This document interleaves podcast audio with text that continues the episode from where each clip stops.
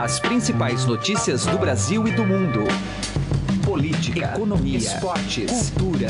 Informação com a credibilidade do maior jornal do país. Estadão Notícias. Seja muito bem-vindo ao Estadão Notícias desta quinta-feira, dia 22 de junho de 2017. Tudo bem com você? Eu sou Emanuel Bonfim e o programa de hoje se divide basicamente em duas frentes: uma mais política e outra mais jurídica. Do lado político, vamos falar de um governo que já admite a possibilidade de derrota na CCJ em votação da reforma trabalhista. Seria apenas sinal da fragilidade da base, outrora invencível, ou um deslize estratégico numa semana de viagens internacionais? Daqui a pouco a nossa colunista Andresa Matais responde a essas perguntas. Já do lado jurídico, o julgamento no STF sobre a validade do acordo entre Ministério Público e executivos da JBS, assim como a permanência da relatoria deste caso com o ministro Edson Fachin.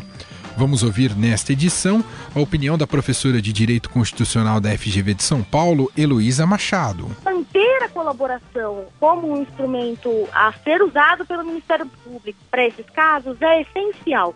Se você antecipar um controle judicial disso, a tendência é que esse instrumento deixe de ser usado. E se ele deixar de ser usado, casos como Lava Jato nunca chegariam ao alcance que acabou chegando aqui no país. Não só a questão da validade da delação premiada está hoje entre os assuntos do programa.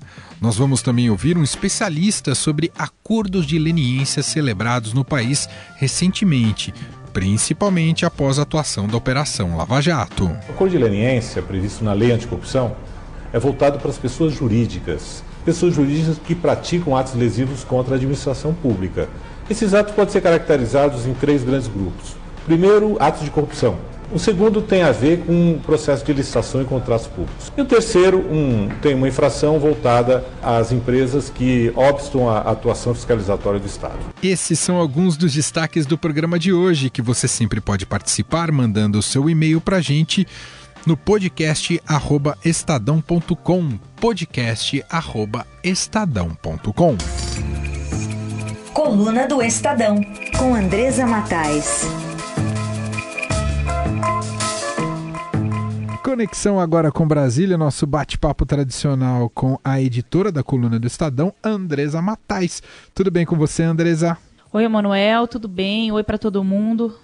Andresa Matais, vamos voltar a falar sobre reforma trabalhista, reforma trabalhista que tem revelado aí qual o tamanho da força do governo com sua base. Se esperava até que tivesse mais tranquilidade, algo que não ocorreu na terça-feira, quando o governo foi derrotado em uma das comissões do Senado Federal, e agora o projeto está tramitando na Comissão de Constituição e Justiça. O governo já fez uma lição de casa, já se reorganizou, não se reorganizou, o que a gente pode esperar daqui para frente, Andresa? Pois é, Manuel, há um temor aí de algumas lideranças políticas lá do Senado, com quem eu conversei, de que se o governo é, não se organizar, ele pode ver repetir essa cena que aconteceu na terça-feira de uma derrota na reforma trabalhista. Então, não vai ser um passeio, é, é preciso que o governo recomponha a sua base, é, houve muita um cochilo, né, muito grande na, na última terça-feira. É isso que está sendo explicado ali. O, o governo não é, chamou os senadores da base, não os convocou para que estivessem na sessão, para dizer que era um dia importante de votação, porque mesmo que o governo uh, saia derrotado, tanto como aconteceu na comissão na terça-feira, quanto agora na CCJ, se ele sair derrotado, não é que a reforma para, ela vai para o plenário de qualquer jeito, mas ela vai mais enfraquecida. É, a aposta é, com relação à aprovação diminui. Então é importante que a reforma chegue no plenário do Senado, apesar dela não ser uma reforma tão polêmica quanto a reforma previdenciária, mas ela tem pontos ali importantes, pontos que vão mexer com, com a vida de todos os trabalhadores brasileiros, então que ela chegue com força, com força de ter sido aprovada nas comissões. Então é importante que o é, Senado é, refaça, né, que que, a base do governo no Senado refaça essa articulação, é, porque hoje um importante líder me disse o seguinte: olha, não está certo que ela vai ser aprovada na CCJ, o que não quer dizer que ela vai ser rejeitada. É preciso muito trabalho. E aí, muito trabalho com o governo, o núcleo do governo todo viajando, também fica meio complicado, porque o presidente Temer viajou e levou com ele é, o ministro da Articulação Política, Antônio Embaçaí, o líder, líder do PSDB no Senado. É, então aí ficou um pouco capenga. Está na mão aí do é, líder do governo no Senado, Romero Jucá, resolver esse abacaxi. E o líder do PMDB é o Renan Calheiros, que é contra a reforma trabalhista. Então fica um pouco mais complicado. É preciso que o governo tenha mais atenção para não ver aí uma das suas principais bandeiras, que é a aprovação da reforma trabalhista, ser rejeitada. Porque se o governo não conseguir aprovar nem a trabalhista, o que dirá da reforma da Previdência? E você tocou num ponto importante, Andresa Matais, talvez até crucial, que é essa figura do Renan Calheiros, né, que hora está com o pé numa canoa, hora está com o pé em outra canoa. Eu conversei com o Rogério Marinho recentemente, é, que é deputado lá na Câmara, né, do PSDB, e é o relator da reforma trabalhista, foi o relator lá na, na Câmara Federal, e ele só me falou isso, falou, o, o inimigo nessa história é Renan Calheiros, ele está trabalhando contra, ele falou. É, é um pouco por aí, Andresa Matais? É por aí, ele está trabalhando totalmente contra e totalmente às claras. Ele não está disfarçando é, que ele é contra a medida, ele tem feito campanha, inclusive o senador Hélio José, que é um senador é, ligadíssimo ao Renan Calheiros, foi quem votou, né, ajudou a rejeitar a proposta na, na casa na terça-feira, é, a pedido do Renan Calheiros. O Hélio José teve, é, é, foi punido pelo governo, perdeu os cargos né, que ele indicou, é, e ele tem muitos cargos, dizem que ele tinha mais de 20 cargos aí na esplanada.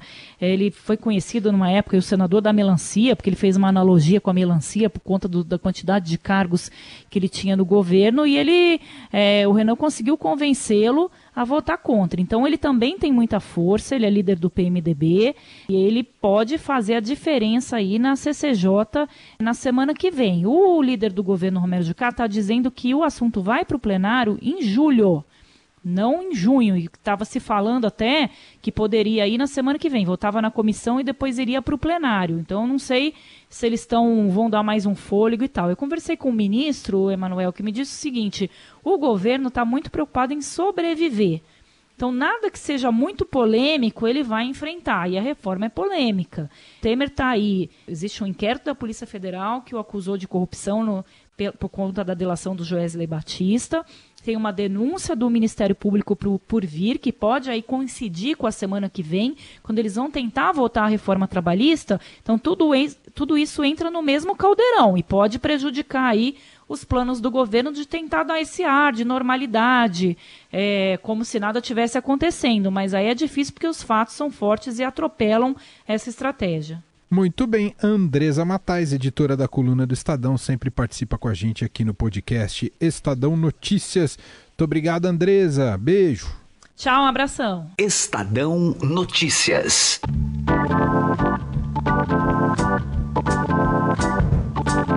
O Supremo Tribunal Federal retomará hoje o julgamento sobre os limites da atuação do juiz na homologação dos acordos de colaboração premiada.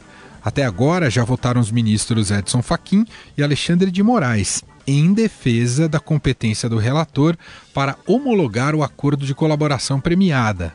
Para Fachin, esta homologação judicial do acordo não pode conter juízo algum sobre a verdade do conteúdo dos fatos delatados ou confessados. Vamos ouvir um trecho de seu voto. Nessa fase homologatória, repiso, não compete ao Poder Judiciário a emissão de qualquer juízo acerca da proporcionalidade ou conteúdo das cláusulas que compõem o acordo celebrado entre as partes, sob pena de malferir a norma prevista no parágrafo 6 do artigo 4 da lei citada, que veda a participação do juiz nas negociações, dando-se, como já disse, concretude ao princípio acusatório que rege o processo penal no Estado democrático de direito. Entendimento contrário, com toda licença, portanto, data vênia, colocaria em risco a própria viabilidade do Instituto, diante da iminente ameaça de interferência externa nas condições acordadas pelas partes,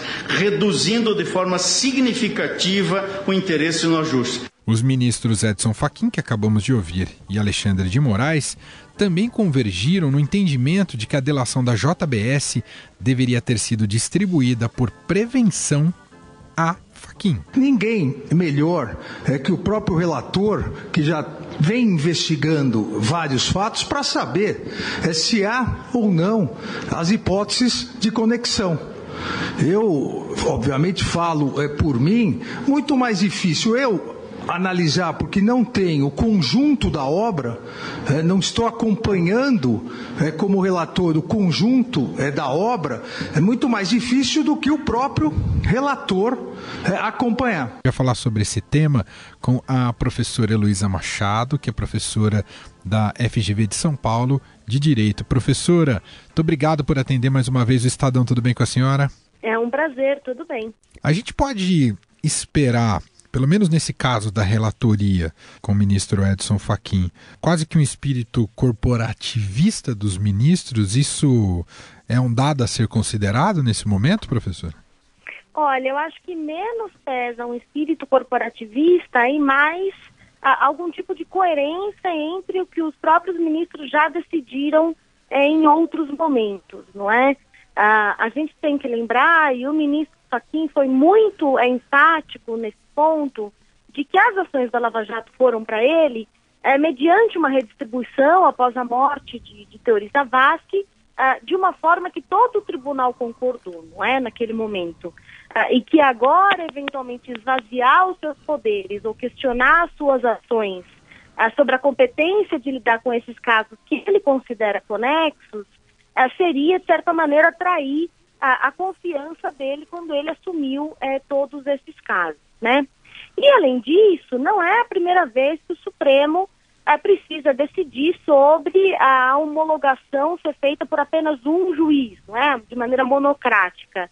É, o Supremo já se deparou com essa questão e já decidiu que não haveria problema em fazê-lo é, monocraticamente. Então, é, vai ser muito difícil para o tribunal tentar romper é, esses dois pontos que ele mesmo já vem anuindo ao longo desses anos. E com relação à interferência de juízes nos benefícios que são negociados entre os delatores e o Ministério Público, tem aí de fundo justamente essa questão que já provocou polêmica, em especial com o ministro Gilmar Mendes, uma relação conflituosa na, na maneira como age o Ministério Público, o que pensam certos juízes da Corte Suprema. Ah, isso está fazendo parte do jogo também, professora? Olha, isso faz parte do jogo e a, a minha opinião é que é o ponto mais relevante, ah, não só para a delação da, da, JBS, como também para a Lava Jato e para o futuro de outros casos que venham a ser investigados sobre organização criminosa. Né? É, por que, que eu acho isso? Porque a colaboração premiada é um instrumento ah, inserido ah, de maneira ainda muito nova na nossa legislação, é uma legislação de 2013, ah, e o objetivo é fazer com que o Ministério Público e a Polícia Federal tenham condições ah, melhores de investigar esses crimes que geralmente são praticados por pessoas muito poderosas e com grandes conexões, ah, crimes muito difíceis de serem desvendados, não é? então é um instrumento para buscar, abrir, conseguir levar uma investigação até o final. se você uh, logo de início, já coloca um controle judicial sobre o que pode ou não pode ser produzido de prova, uh, você tem um desestímulo enorme a, a, que as pessoas colaborem, além de uma insegurança de que qualquer acordo negociado com o Ministério Público pode vir a ser é, é, desacordado pelo Judiciário. Né? É, então, manter a colaboração uh, como um instrumento uh, a ser usado pelo Ministério Público, estadual e federal, para esses casos é essencial. Se você antecipar um controle judicial disso, a tendência é que esse instrumento deixe de ser usado. E se ele deixar de ser usado, casos como Lava Jato nunca chegariam ao alcance que acabou chegando aqui no país. O mérito do acordo, do acordo então, se de fato aquela colaboração entregou o que prometia ou não, eh, isso vai ficar sujeito ao controle judicial, mas só ao final do processo quando essa ação penal chegar ao final, aí o tribunal, sim, de maneira colegiada, vai analisar, bom, essa colaboração premiada que se mantém nos mesmos termos ou não, é, esse colaborador entregou o que prometeu ou não entregou. É, e aí vai ser possível, eventualmente, é, revisar ou uh, diminuir, alterar termos uh, dessa colaboração. E aí poderia se corrigir, por exemplo, professor, no caso específico do, da JBS, corrigir o que muita gente tem debatido, que uma certa, um certo grau de impunidade com relação ao Joesley Batista, os crimes que ele praticou e, e até agora não foi denunciado. Bom, isso está na lei, né? A possibilidade de você negociar, inclusive, a imunidade numa ação penal, ela já está prevista na lei é, que trata da colaboração é, premiada, que é a lei de organizações criminosas. Né? O que a lei veda é que o líder da organização criminosa é, seja beneficiado com isso. Né? Uh, e, e, foi muito interessante porque no julgamento do Supremo, o advogado uh, do, do, acordo da JPS uh, disse que, apesar de Joesley e seu irmão serem os líderes da empresa, né, se trata de uma empresa legítima, inclusive de grande reconhecimento nacional e internacional, e não de uma atividade criminosa. Que essa atividade criminosa desvendada, ela tem nos seus líderes ali figuras políticas e não é o empresário, que sem dúvida ele participou, ele fez parte, foi, e é justamente por isso que ele fez a colaboração, mas que ele não seria o líder e, portanto, poderia ficar imune a, a essa ação penal, como foi é, negociado por ele. É evidente que isso, para as pessoas, pode passar uma sensação de que uh, não vale a pena, né? Uh, de que talvez uh, valesse mais a pena ele ser processado e seguir os métodos eh, normais, aí, tradicionais de investigação. Mas muito dificilmente, se não fosse a colaboração premiada e esses incentivos, teria sido desvendado um esquema tão grande e tão maléfico uh, ah, para todo o país, não só em termos de corrupção, mas também uh, de influência no poder político. Então, é, querendo ou não, há um acordo, é isso, né? As partes chegam ali a uma composição uh, e o que as pessoas têm que imaginar é que se vale a pena saber tudo isso que ele expôs ou não a partir desses benefícios. Ouvimos aqui no Estadão a professora Luísa Machado, professora de Direito da FGV de São Paulo. Professora, muito obrigado mais uma vez pela análise e colaboração aqui com a gente. Essa sim muito mais do que premiada. Obrigado, viu, professora? Eu fico à disposição sempre. Um abraço. Estadão Notícias. Qual a eficácia dos acordos de leniência e das delações premiadas no combate à corrupção? As empresas recebem punições menores que os atores que praticam a corrupção para que se tornem delatores? Heisen Abac conversou sobre este assunto interessantíssimo com o ex-ministro da CGU e do Planejamento e autor do livro O Acordo de Leniência na Lei Anticorrupção, Valdir Moisés Simão. Vamos ouvir. Tem muita diferença do acordo de leniência para a delação premiada? Lógico, tendo em conta que um envolve a empresa e outro, vamos dizer assim, o empresário. É, bem, assim, essa, esse é um tema bastante complexo e talvez é, esteja no, no, centro do debate, das discussões e da animosidade existente hoje no Brasil entre várias instituições. Né? O, o, a delação premiada, a, colaboração premiada, ela foi prevista em legislação muito voltada para as pessoas físicas. O acordo de leniência, previsto na Lei Anticorrupção, que foi aprovado em 2013, entrou em vigor em 2014, é voltado para as pessoas jurídicas e pessoas jurídicas que praticam atos lesivos contra a administração pública. Esses atos podem ser caracterizados em três grandes grupos. Primeiro, atos de corrupção. É, uma empresa ou um, um intermediário da empresa, um, um, escritório, um despachante, paga propina para um agente público para obter uma certidão, um benefício, conseguir é, algum contrato. O segundo tem a ver com o processo de licitação e contratos públicos. Né? E aqui a gente tem um, quando há uma convergência é, de interesse de várias empresas para fraudar uma licitação, você tem também a concorrência é, do CAD, como na jurisdição é, dessa questão, o CAD também pode aplicar penalidades. E o terceiro, um, tem uma infração voltada às empresas que obstam a atuação fiscalizatória do Estado. É, com relação às empresas, a gente pode ter as empresas que são provedoras de bens e serviços para, para os governos, né, que essas estão mais expostas. O segundo grupo, que são empresas que exercem atividades reguladas, é, que são concessionárias, permissionárias de serviço público, e as demais empresas que têm que se relacionar com o poder público para cumprir obrigações é, em todos os campos, tributário, ambiental, é, enfim, em, cumprindo, portanto, é, obrigações que a, a legislação prevê. É, esse acordo de leniência da lei anticorrupção é voltado somente para as empresas, não alcança as pessoas físicas, não alcança a esfera penal. Ela, ele pode reduzir a multa aplicável à empresa, que vai de 0,1% a 20% do faturamento é, dessas companhias, em até dois terços. E do lado da administração, o acordo é uma ferramenta, um instrumento para a coleta de provas. Nem sempre a administração pública tem todas as informações para identificar os delitos e uhum. identificar os responsáveis. É, porque é importante que a administração saiba, saiba também os agentes públicos que, que foram corrompidos para que eles possam ser responsabilizados. Portanto, há uma diferença é, em relação à delação premiada e o acordo de leniência nesse aspecto. Vamos tentar entrar no caso específico, JBS.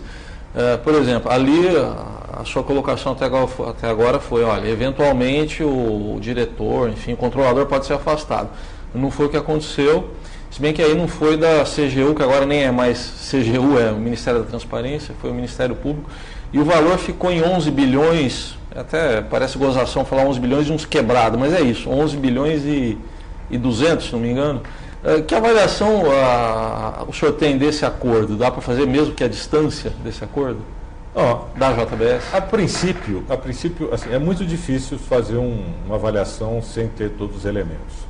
É, posso fazer uma avaliação daquilo que eu li. O Ministério Público, para o acordo com o grupo empresarial, né, com, a holding, ele considerou variáveis verdade, né? interessantes. Né? E o valor é é representativo. Né? É, não se tem notícia de valores de acordo é, dessa monta no mundo. É, portanto, o valor é representativo. E certamente o Ministério Público utilizou uma metodologia para calcular o eventual prejuízo que a administração pública tenha é, é, tido com a atuação do grupo empresarial. É, não se fala aqui de multa da lei anticorrupção, porque o cálculo da multa anticorrupção é de competência da administração pública, né, que foi lesada, dos órgãos que foram lesados, ou em substituição a eles da Controladoria Geral da União. Mas é claro que uma eventual multa, se aplicada sobre é, é, a empresa e considerando o faturamento, é, tem que, deve ser absorvida por esse valor do acordo. Agradeço ao professor Valdir Moisés Simão, ex-ministro da CGU, também do Planejamento, mas que hoje também vem aqui na condição aqui de autor desse livro aqui, o Acordo de Leniência na Lei Anticorrupção, de Valdir Moisés Simão e Marcelo Pontes Viana. Marcelo é funcionário de carreira lá da Isso, CGU também. Exatamente. Agradeço a sua presença aí. Obrigado. Obrigado, obrigado. Direto ao assunto, com José Neumann e Pinto.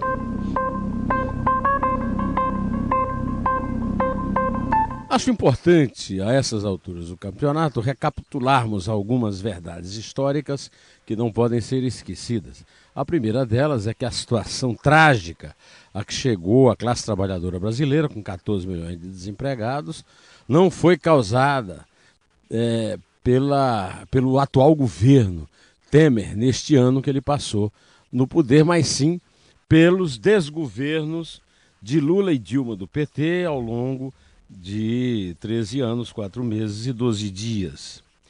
Este é um lado da questão. O outro lado é que muita gente boa, que eu respeito, acha que, apesar de todas as evidências de ter cometido crime no exercício da presidência, o que é gravíssimo, é mais grave do que, não, do que ter cometido algum delito antes ou depois desse período, é, o, o Temer deve ser absolvido em limine porque ele representa as esperanças de uma reforma necessária para tirar o Brasil da crise. A reforma é um programa da sociedade brasileira e, portanto, todos aqueles deputados da base governista, não da oposição irresponsável, mas os do PSDB e do PMDB que votaram contra na Comissão de, eh, de Assuntos Sociais do Senado, eles traem a pátria e não o governo Temer. É, o PSDB principalmente, porque, por exemplo, o Tasso Gereissati reclamou que o Temer levou o líder do seu partido para a Rússia, quando ele também, Tasso, é responsável pelo fato de Paulo Bar ter viajado junto com o Embaçaí, que é o ministro, é, chefe da Secretaria de Governo.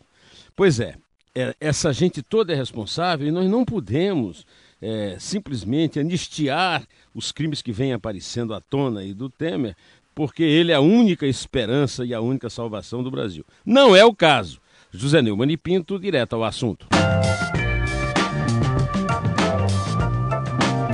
O Estadão Notícias desta quinta-feira vai ficando por aqui. Contou com a apresentação minha, Manuel Bonfim, produção de Leandro Cacossi e Gustavo Lopes e entrevista de Heisen Abac. A montagem é de Nelson Volter. O diretor de jornalismo do Grupo Estado é João Fábio Caminuto. De segunda a sexta-feira, uma nova edição deste podcast é publicada. Saiba mais no blog Estadão Podcasts. Convido você também a avaliar nosso programa tanto no iTunes quanto no Android. E também aproveite para mandar seu comentário, sugestão, opinião dos assuntos que tratamos aqui em nosso e-mail podcast@estadão.com. Caso do Jimmy que me mandou um e-mail ontem para falar sobre o horário de publicação e tudo mais. Muito obrigado pela mensagem, viu, Jimmy? Um abraço para você, uma excelente quinta-feira e até mais. Estadão Notícias.